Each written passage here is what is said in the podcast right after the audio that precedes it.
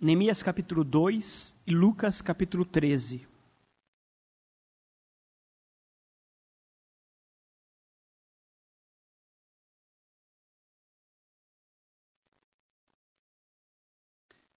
Nós iremos começar pela leitura em Lucas, no capítulo 13, versículo 6, do 6 ao 9.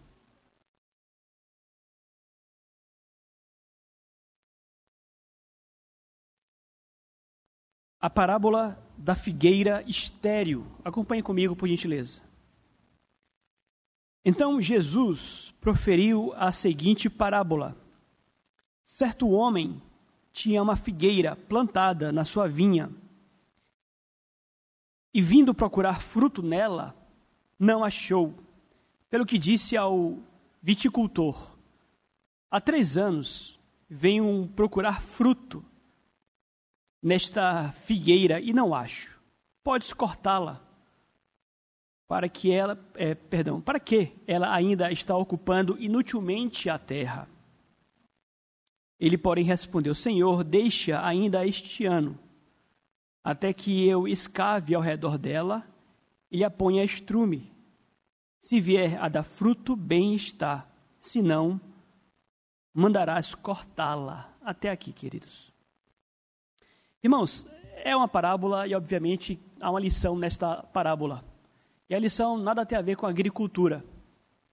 Sabemos que Cristo aqui está fazendo referência à sua igreja, ao seu povo.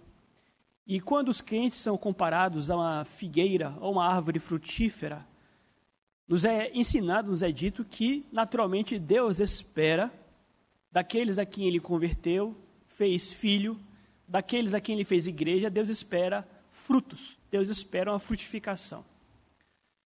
E quando nós falamos em frutos, frutificação, este é um assunto, um assunto bastante abrangente. Nós podemos considerar frutos, frutificação, toda a transformação operada pelo Espírito Santo de Deus em nossas vidas. Isto envolve o abandono do pecado, isto envolve o arrependimento, a mudança, a santificação, mas envolve também aquilo que nós iremos fazer para a glória de Deus em nosso trabalho. Refiro, obviamente, não apenas ao trabalho secular, mas a toda a obra, inclusive a secular, que nós iremos fazer com vistas à glória de Deus. Então, obviamente, a parábola nos traz uma exortação, uma admoestação a que nós frutifiquemos. A que nós frutifiquemos. Ano após ano, nós somos instados, uma vez que reconhecemos que temos sido adubados pelo Senhor, pelo Espírito Santo, somos instados a que sejamos como uma figueira frutífera e não como uma figueira estéril. Vejam, é uma demonstração muito séria. Muito séria, muito mais considerando o fato de que sabemos que há uma onda de crentes, de cristãos infrutíferos. Crentes que é, caíram numa certa letargia, muito tomados pelo individualismo, num cristianismo realmente estéril e árido. Portanto, a demonstração é muito apropriada a todos nós, a igreja do Senhor nos dias de hoje. Pedi que vocês abrissem em Neemias, porque nós temos em Neemias um exemplo de uma figueira frutífera. Neemias é para todos nós um exemplo de um homem que, tendo sido chamado pelo Senhor, frutificou para a glória de Deus. A leitura que nós iremos fazer aqui em Neemias está no capítulo 2, dos versículos 9 ao versículo 20. Acompanhe comigo. Então fui aos governadores da além do Eufrates e lhes entreguei as cartas do rei. Ora, o rei tinha enviado comigo oficiais do exército e cavaleiros. Disto ficaram sabendo Sambalate, o Oronita, e Tobias, o servo Amonita. E muito lhes desagradou que alguém viesse a procurar o bem dos filhos de Israel. Cheguei a Jerusalém, onde estive três dias. Então, à noite, me levantei, e os poucos homens comigo. Não declarei a ninguém o que o meu Deus me pusera no coração para eu fazer em Jerusalém não havia comigo animal algum senão o que eu montava. De noite, saí pela porta do vale para o lado da fonte do dragão e para a porta do monturo. E contemplei os muros de Jerusalém, que estavam assolados, cujas portas tinham sido consumidas pelo fogo. Passei à porta da fonte e ao açude do rei, mas não havia lugar por onde passasse o animal que eu montava. Subi à noite pelo ribeiro e contemplei ainda os muros. Voltei, entrei pela porta do vale e tornei para casa. Não sabiam os magistrados aonde eu fora e nem o que fazia, pois até aqui não havia eu declarado coisa alguma, nem aos judeus, nem aos sacerdotes, nem aos nobres, nem aos magistrados, nem aos mais que faziam a obra. Então lhes disse: Estais vendo a miséria em que estamos? Jerusalém assolada e as suas portas queimadas. Vinde, pois, reedifiquemos os muros de Jerusalém e deixemos de ser opróbrio. E lhes declarei como a boa mão do meu Deus estivera comigo. Também as palavras que o rei me falara. Então disseram: Disponhamos-nos e edifiquemos. E fortaleceram as mãos para a boa obra. Porém, Sambalate, o Oronita, e Tobias, o servo Amonita, e Gesem, o Arábio, quando souberam, zombaram de nós e nos desprezaram e disseram: Que é isto que fazeis? Quereis, quereis rebelar-vos contra o rei? Então lhes respondi: O Deus dos céus é quem nos dará bom êxito.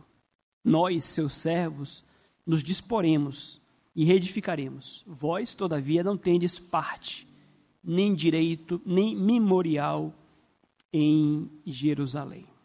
Que Deus abençoe a leitura e a pregação da Sua palavra nesta manhã. Queridos, Neemias, sem dúvidas, é paradigma, exemplo de servo do Senhor, filho de Deus, igreja de Cristo, naquela dispensação, obviamente, mas um exemplo de uma figueira frutífera. O que, que nós precisamos fazer? Nós precisamos fazer para que não sejamos uma figueira infrutífera no jardim do Senhor. Tomando Neemias como exemplo, nós podemos aqui tomar três atitudes. Primeiro, como Neemias, nós precisamos realmente, queridos, atender, atender ao chamado de Deus, à vocação de Deus, ao chamado de Deus para toda a sua boa obra. Versículo 9, mais uma vez, nós lemos o seguinte, acompanhe comigo. Então fui aos governadores da além do Eufrate e lhes entreguei as cartas do rei. Ora, o rei tinha enviado comigo oficiais do exército e cavaleiros. Queridos, nós conhecemos um pouco o contexto do livro de Neemias. Quando fazemos a leitura do capítulo 1, nós somos informados que Neemias estava confortável no palácio em Suzã, a trabalho do imperador da época, Artaxerxes era copeiro do rei. A sua vida era uma vida tranquila, uma vida boa, mas judeu, exilado de sua terra, ele tinha ali notícias sobre Jerusalém. E o povo de Jerusalém havia sido levado ao exílio da Babilônia. 70 anos se passaram, voltaram à sua terra, mas a terra estava assolada, devastada. 100 anos, aliás, já haviam se passado do retorno do exílio. 100 anos. E Jerusalém permanecia assolada. Conhecemos o contexto. Neemias ele recebe notícias do seu irmão e ele fica tremendamente perturbado, profundamente abatido. E você pode se perguntar por que, pastor? Por que Neemias se abateu tanto a ponto de jejuar ao longo de dias, assentar-se e chorar? E a resposta é simples. Neemias era um homem temente ao Senhor e que em seu coração amava muito a Deus. Que relação há entre o amor a Deus e Jerusalém assolada. Jerusalém era a cidade que levava o nome do Senhor. Era uma vergonha para o próprio nome de Deus o fato de que o povo de Deus estava habitando numa terra destruída. Quem era Israel? Quem era Jerusalém? Então, o, o, a, o, o fato de Neemias ter sido tão comovido pelas, pelo relatório que ele recebeu se dá porque ele muito amava ao, ao Senhor. Ele recebeu a notícia, diz-nos no capítulo 1 que ele sentou-se, lamentou, chorou, jejuou bastante, mas essa tristeza que o impactou serviu para Neemias como um chamado. Um chamado para que ele pudesse fazer algo a respeito, e ele fez. Então temos em Neemias não apenas um homem piedoso, que ama a Deus e que chora as tristezas do povo de Deus, mas diz-nos um homem que, comovido por amor ao Senhor, ele procura fazer algo a respeito e ele faz. Orando, jejuando, ele procura uma oportunidade de falar com Artaxerxes, para que houvesse ali a mínima possibilidade de que o rei liberasse o seu copeiro para que ele voltasse para Jerusalém. E acontece que ele tem ali uma oportunidade, ele fala com o rei com muito temor, muito cuidado, claro, e ele recebe a autorização e vai para Jerusalém. Amados, vejam em Neemias um homem que vai para além das palavras. Um homem, inclusive, que vai para além dos desejos, dos pensamentos, das conclusões. Um homem que não apenas sabe o que deve ser feito, fala o que deve ser feito, mas um homem que age, um homem que atende o chamado que Deus claramente lhe dá. Ele não consegue estar em paz com aquela situação. É a obra de Deus, é o povo de Deus, é a igreja do Senhor, é a Santa Jerusalém. Ele sabe o que deve ser feito, ele fala o que deve ser feito, mas o mais importante, ele atende o chamado que Deus lhe deu. E nós precisamos entender que conosco é da mesma forma.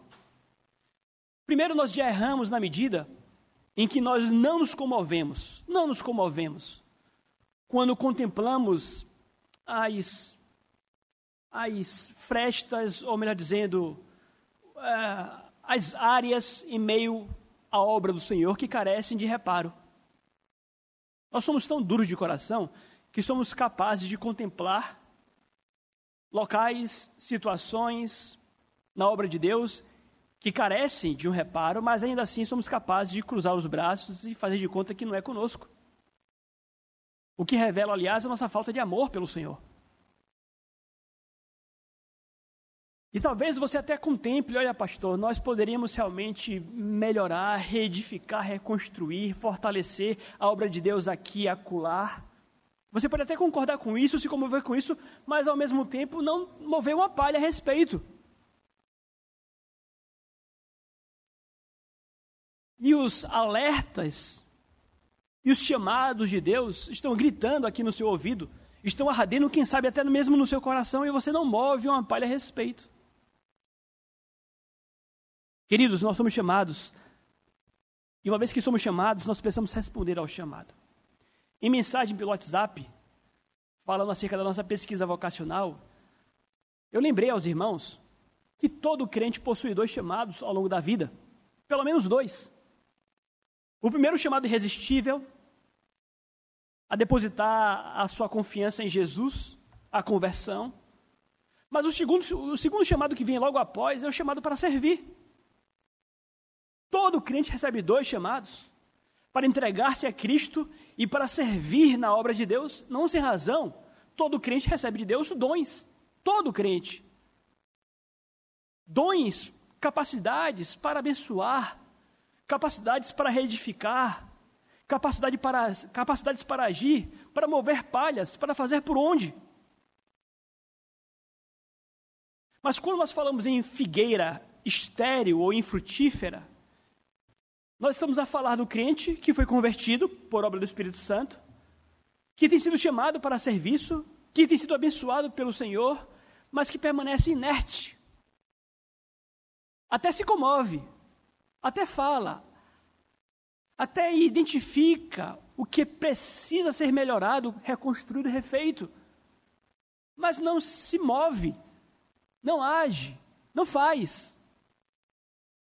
Então, destes, é destes que nós estamos falando quando apontamos a figueiras infrutíferas. Como é que tem estado o seu coração em relação à obra de Deus? ao seu engajamento com a obra do Senhor? Você tem se comovido? Aliás, o seu coração tem inclusive arradido? Você tem sido chamado pelo Espírito para determinada obra no corpo de Cristo, na igreja do Senhor?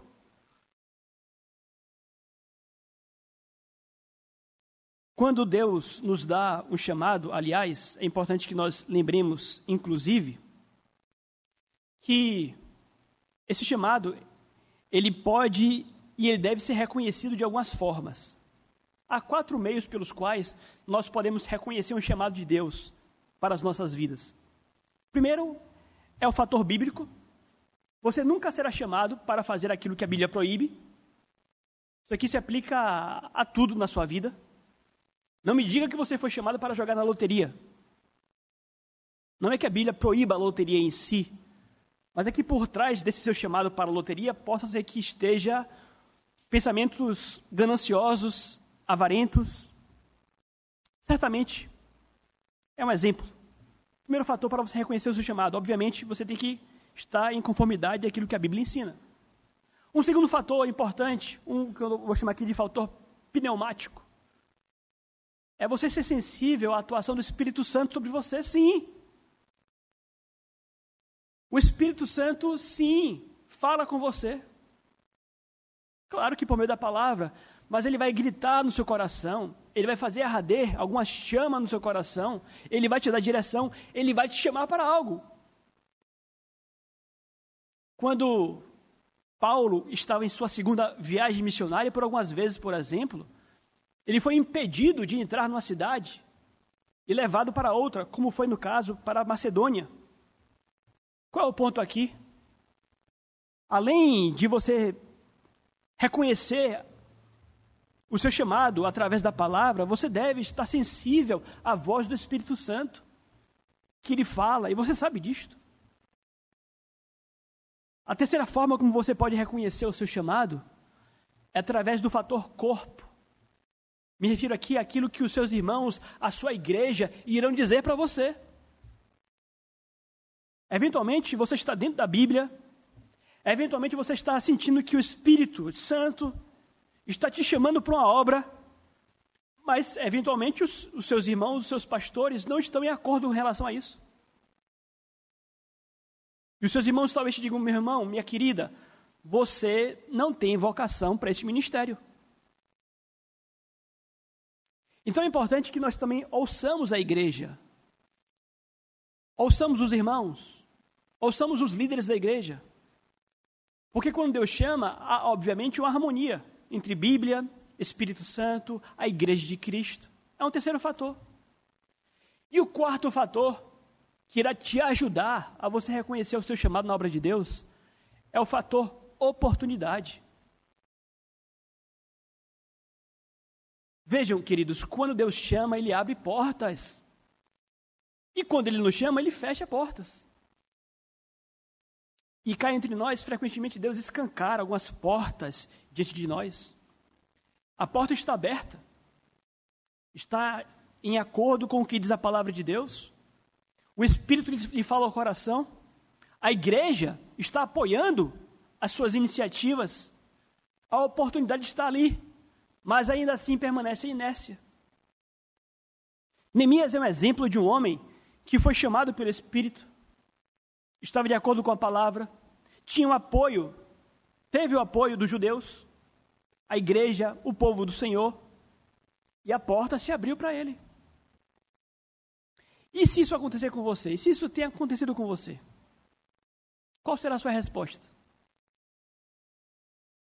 Então, a primeira razão, ou, perdão, a primeira iniciativa que devemos ter para que não sejamos como uma figueira estéril é, primeiro, responder com ação ao chamado que Deus nos dá. Como? Como sermos frutíferos? Segunda atitude. Vejam, em segundo lugar, esteja pronto, esteja pronto para a oposição. Versículo 10, acompanhe comigo. Disto ficaram sabendo Sambalate, o Oronita e Tobias, o servo Amonita, e muito lhe desagradou que alguém viesse a procurar o bem dos filhos de Israel. Isso aqui é bem interessante, porque uma vez que você se envolve com a obra de Deus, você já tomou a iniciativa, a porta está aberta, você quer ajudar, você quer que o nome de Deus seja honrado, glorificado. Uma vez que você se engaje na obra, possa ser que você conclua que doravante vai ser muito tranquilo. Possa ser que você conclua que porque você está engajado, agora as bênçãos de Deus vão transbordar sobre a sua vida e você irá desfrutar de paz, de tranquilidade. Você não vai ser mais incomodado. E é justo o contrário. Não é que você não será abençoado, com certeza você será abençoado. Mas saiba que, junto com o desejo de servir na obra de Deus, o inferno, o inimigo, irá se levantar. Então, o estar engajado na obra de Deus, o tomar a decisão por servir, por trabalhar, é apenas o começo. Você vai se dispor à obra de Deus, mas é apenas o começo. Saiba que haverá todo, toda uma caminhada pela sua frente. E ao longo dessa caminhada, nesse seu desejo de servir, você terá que travar lutas e embates contra o inferno. Porque o inferno vai se levantar contra você. Vejam, Jerusalém estava arruinada. Os muros de Jerusalém estavam derrubados. Ali, vocês vão lembrar que o povo voltou do exílio, mas quando o povo volta do exílio, eles encontram outro povo ali na terra deles, os samaritanos. Os samaritanos são aqueles judeus que ficaram na terra, que se misturaram com outros povos. Então, quando os judeus voltam de Jerusalém, os samaritanos estão lá. E quem governava sobre eles? Sambalate, samaritano. Quando Sambalate toma conhecimento de que os judeus voltaram para a terra deles, a princípio eles até oferecem para, ajuda para Esdras, Esdras recusa a ajuda deles. Não são povo de Deus, consagrados ao Senhor, são idólatras. Mas ocorre que o povo volta e a cidade permanece arruinada e Sambalate não está nem aí. Sambalate, Tobias Todos eles ali estão muito confortáveis na medida em que ninguém se dispõe para reedificar Jerusalém. Por quê? Porque Jerusalém vai permanecer uma cidade vulnerável e eles, samaritanos, irão permanecer com o controle daquela terra. Para os samaritanos e para o inferno, Jerusalém arruinada era uma maravilha. Enquanto os judeus estivessem acomodados com aquela situação, estava tudo ótimo. Ninguém iria implicar com ninguém. Agora bastou aparecer alguém, Neemias, para, re, para querer reconstruir os muros, aí começou a, o problema. Aí o inferno começou a se movimentar. Aí os ataques começaram a acontecer. Então vejam, em termos práticos é muito simples. Você não quer problema com o inferno? É fácil. Você que não quer o diabo no seu pé, você não quer sofrer dos ataques do inimigo? É muito simples. Não se envolva com a obra de Deus. Não queira reconstruir nem ajudar em nada. Faça de conta que está tudo bem. Faça de conta que nada precisa ser melhorado e reconstruído. Pronto. Você estará em paz com o diabo. Em paz com o inferno. Agora, saiba, por outro lado, que se você se dispuser para a obra de Deus, o inimigo vai se levantar. Isso aqui é muito importante ser dito, porque eu vejo frequentemente na igreja uma certa ingenuidade. Algumas pessoas que se candidatam para a obra de Deus, mas o fazem como se fosse ali um mar de rosas, e na prática não é. Neemias teve que lidar com muita coisa. Se você fizer a leitura do livro, ele foi perseguido, ameaçado o tempo inteiro ameaçado de guerra, de morte o tempo inteiro. O inimigo, inclusive, mais à frente nós tomamos conhecimento disto, fez o uso dos falsos judeus infiltrados no meio do povo de Deus. Haviam batalhas externas e batalhas internas. Luta. Luta. E há muito crente ingênuo que se arrola para trabalhar para o Senhor, achando que será um mar de rosas, e no primeiro entrave Na primeira batalha, na primeira, no primeiro ataque do inferno, ah, pastor, não quero mais não. Bota outro no meu lugar. Isso me lembra João Marcos. Primeira viagem missionária, João Marcos se candidatou para ir com, com Barnabé e com Paulo, e foram. No meio da viagem, João Marcos voltou para casa. Na segunda viagem, Paulo já não queria levar João Marcos. Brigou inclusive com Barnabé. E Paulo estava certo. Depois Paulo se reconciliou com, com João Marcos. Mas qual é o ponto? Existem alguns crentes que são como João Marcos. Começam, mas não terminam. Começam, mas não terminam. E até quando vai ser assim? Nós vamos esperar é, um ministério, mamão com açúcar ou algo do tipo. Não é assim, queridos. É batalha mesmo, é luta. É luta para você manter a sua fé, mas é luta também para que, em meio à sua preocupação com o povo de Deus, com a obra de Deus, com a fé do seu irmão, você seja atacado também. Então temos aqui esses dois, Sambalate, que era governador, Tobias. Os dois aqui é dito que eles eram amonitas e moabitas. A origem deles, mas ambos samaritanos. Então vejam, há, infelizmente, crentes, nós sabemos disto, que têm tornado-se eles como literalmente figueiras estéreis vencidos pelo inferno. Sabemos que as portas do inferno não onde prevalecer contra a igreja, mas há crentes que não partem para o ataque, crentes que ficam na defensiva, e crentes que, porque são ameaçados de diversas formas, simplesmente cruzam os braços e ficam na sua casinha. E se tornam crentes intimidados pelo inferno, intimidados por Sambalat e Tobias, e ficam caladinhos, quietinhos, e recuam retrocedem. Já pensou se fosse assim com Neemias? Aqueles homens ali começaram a tripudiar de Neemias. Já, já pensou se Neemias colocasse, entre aspas, o rabinho entre as pernas e voltasse lá para Suzã?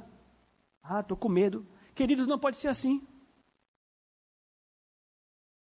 É luta, é batalha. E vejam, a glória de Deus é o nosso propósito. O propósito aqui não é o seu conforto. O, o propósito aqui não é que você venha ter uma vida fácil, não a glória de Deus ao nosso propósito. Isso implica guerra, declarar guerra contra o inferno, e a igreja precisa. Em terceiro, terceiro e último, em terceiro e último lugar, sabe como nós devemos fazer para que sejamos frutíferos? Vimos atender o chamado, estar pronto para a batalha, para encarar a oposição. Em terceiro lugar, nós precisamos responder a oposição com confiança em Deus. Versículos 19 e 20, acompanhe comigo.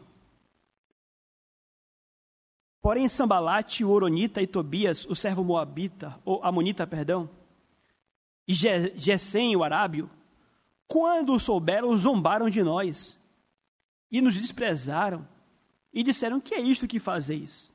Quereis rebelar-vos contra o rei? Então lhes respondi: O Deus dos céus é que nos dará bom êxito.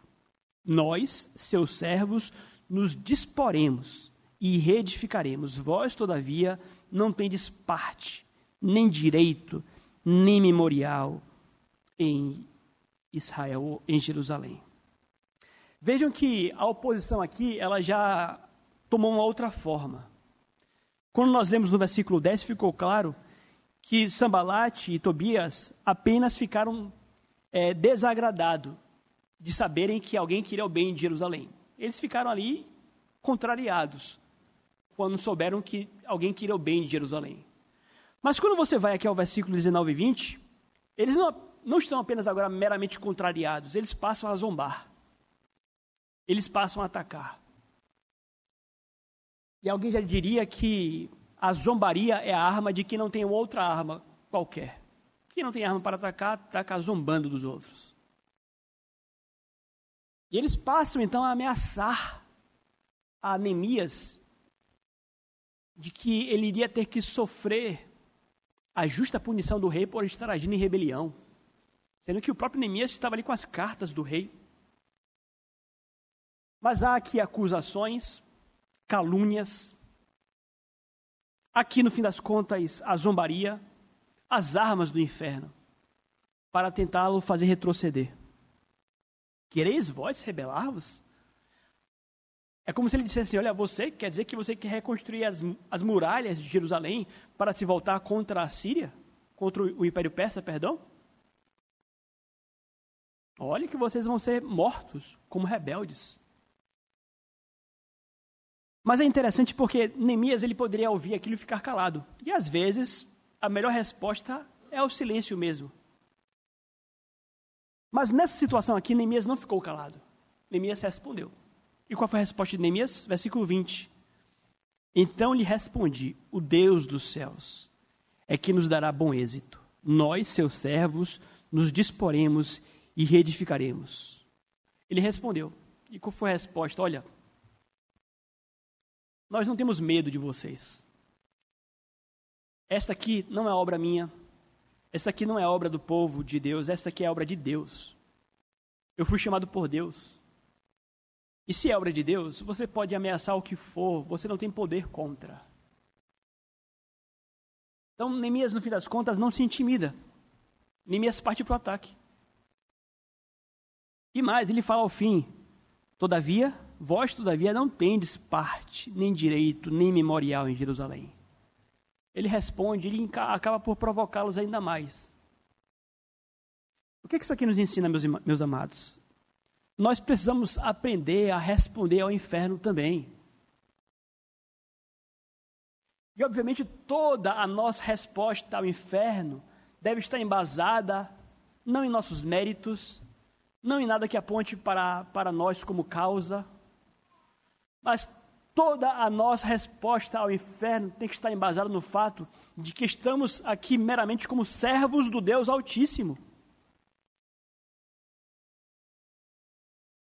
A glória pela reconstrução das muralhas não é para Neemias, não é para o povo de Deus, a glória é para o próprio Deus, e foi Deus quem os comissionou. Então, naturalmente, imaginem vocês que Satanás ele não está nem um pouco contente e não estará nem um pouco feliz com o crescimento da igreja presbiteriana em Cajazeiras. Isso aqui é território dele. Ele dirá. Aqui em Salvador, em Cajazeiras, aí ele vai se levantar. Essa história aí de uma igreja presbiteriana de Cajazeiras, comprando terreno, edificando um templo, crescendo, levando outras pessoas para cultuar ao Senhor. Ah, isso vai provocar o inferno. Mas será que esse projeto aqui, estamos aqui, porque este aqui seria um sonho de, do pastor Jean, ou do conselho da IPBA? Será que não estaríamos aqui nós, plantados, edificados, como um projeto que foi posto e colocado aqui pelo próprio Deus? Somos a igreja do Senhor. Somos a obra de Deus aqui na terra, unidos, obviamente, a outras igrejas tantas. Mas temos um trabalho a ser feito. Então, iremos travar lutas, iremos travar batalhas, teremos baixas, teremos oposição lá fora e aqui dentro. Mas precisamos continuar trabalhando. Estamos já caminhando para o final de um ano. É bom quando nós consideramos o fato de que aquilo que nós fizemos em 2020, 2021, 2022, estas nossas obras têm sido acumuladas, frutos guardados, para que possamos olhar para trás um dia e observar que a nossa vida não foi inútil, infrutífera, estéril. Nós aproveitamos ano após ano, vive, ano após ano, vivendo para a glória de Deus. E a vida passa assim, ó. 2022 passou no estalar de dedos. 2023 irá reiniciar um ciclo, onde nós poderemos estar engajados na obra de Deus e aproveitar mais um ano para a glória de Deus. Deus te chama Deus te capacita. Deus te faz igreja. Deus te abençoa à luz através da vida de outros irmãos, também capacitados e abençoados com seus dons. Você está inserido nisto, você tem que procurar o seu lugar. Você não pode cruzar os braços. Você tem que procurar o seu lugar na obra de Deus. E tem que dar o seu melhor. Você vai ser tentado a dar mais atenção às coisas desta vida, é perda de tempo. É claro que você vai trabalhar lá no seu escritório, onde quer que seja, para a glória de Deus. É trabalho para Deus também, é claro. Mas você vai ter que equilibrar o seu trabalho lá com o trabalho aqui. Em tantos ministérios e departamentos que carecem de gente, de dons, de vocações. Temos orado inclusive por isto. Que o Senhor envie novos trabalhadores para a seara. Temos desafios. Vejam, para concluir, você arrolar-se, por exemplo, e dizer, Senhor, eu quero te servir nesta obra, vai implicar em você ter que empenhar o seu tempo. E nada lhe é mais caro do que o seu tempo. E o que é mais difícil? Você vai ser chamado a empenhar muito dos seus sábados, que é o seu tempo de folga. É o tempo que você tem para folgar e você tem que descansar mesmo, você tem que folgar. Mas sábado é o único dia da semana em que a igreja pode, por exemplo, se reunir para um evangelismo, para uma ação social, para um trabalho com adolescentes da igreja. Talvez você não possa porque você tenha que dar expediente no sábado. Paciência. Não é um trabalho para você, então. Mas os nossos adolescentes vão precisar de alguém, por exemplo, que esteja aqui com eles. Uma vez por mês, pelo menos. É muito? Talvez não, talvez sim, para alguém, para algumas pessoas. Qual é o ponto aqui? Não é fácil, mas é para a glória de Deus. Então que você ponha isto em oração para que a igreja do Senhor esteja bem suprida de trabalhadores consagrados, gente responsável, desejosa de contribuir para o crescimento do reino aqui na terra, para a obra do nosso Deus aqui em Cajazeiras. Que Deus nos ajude, queridos.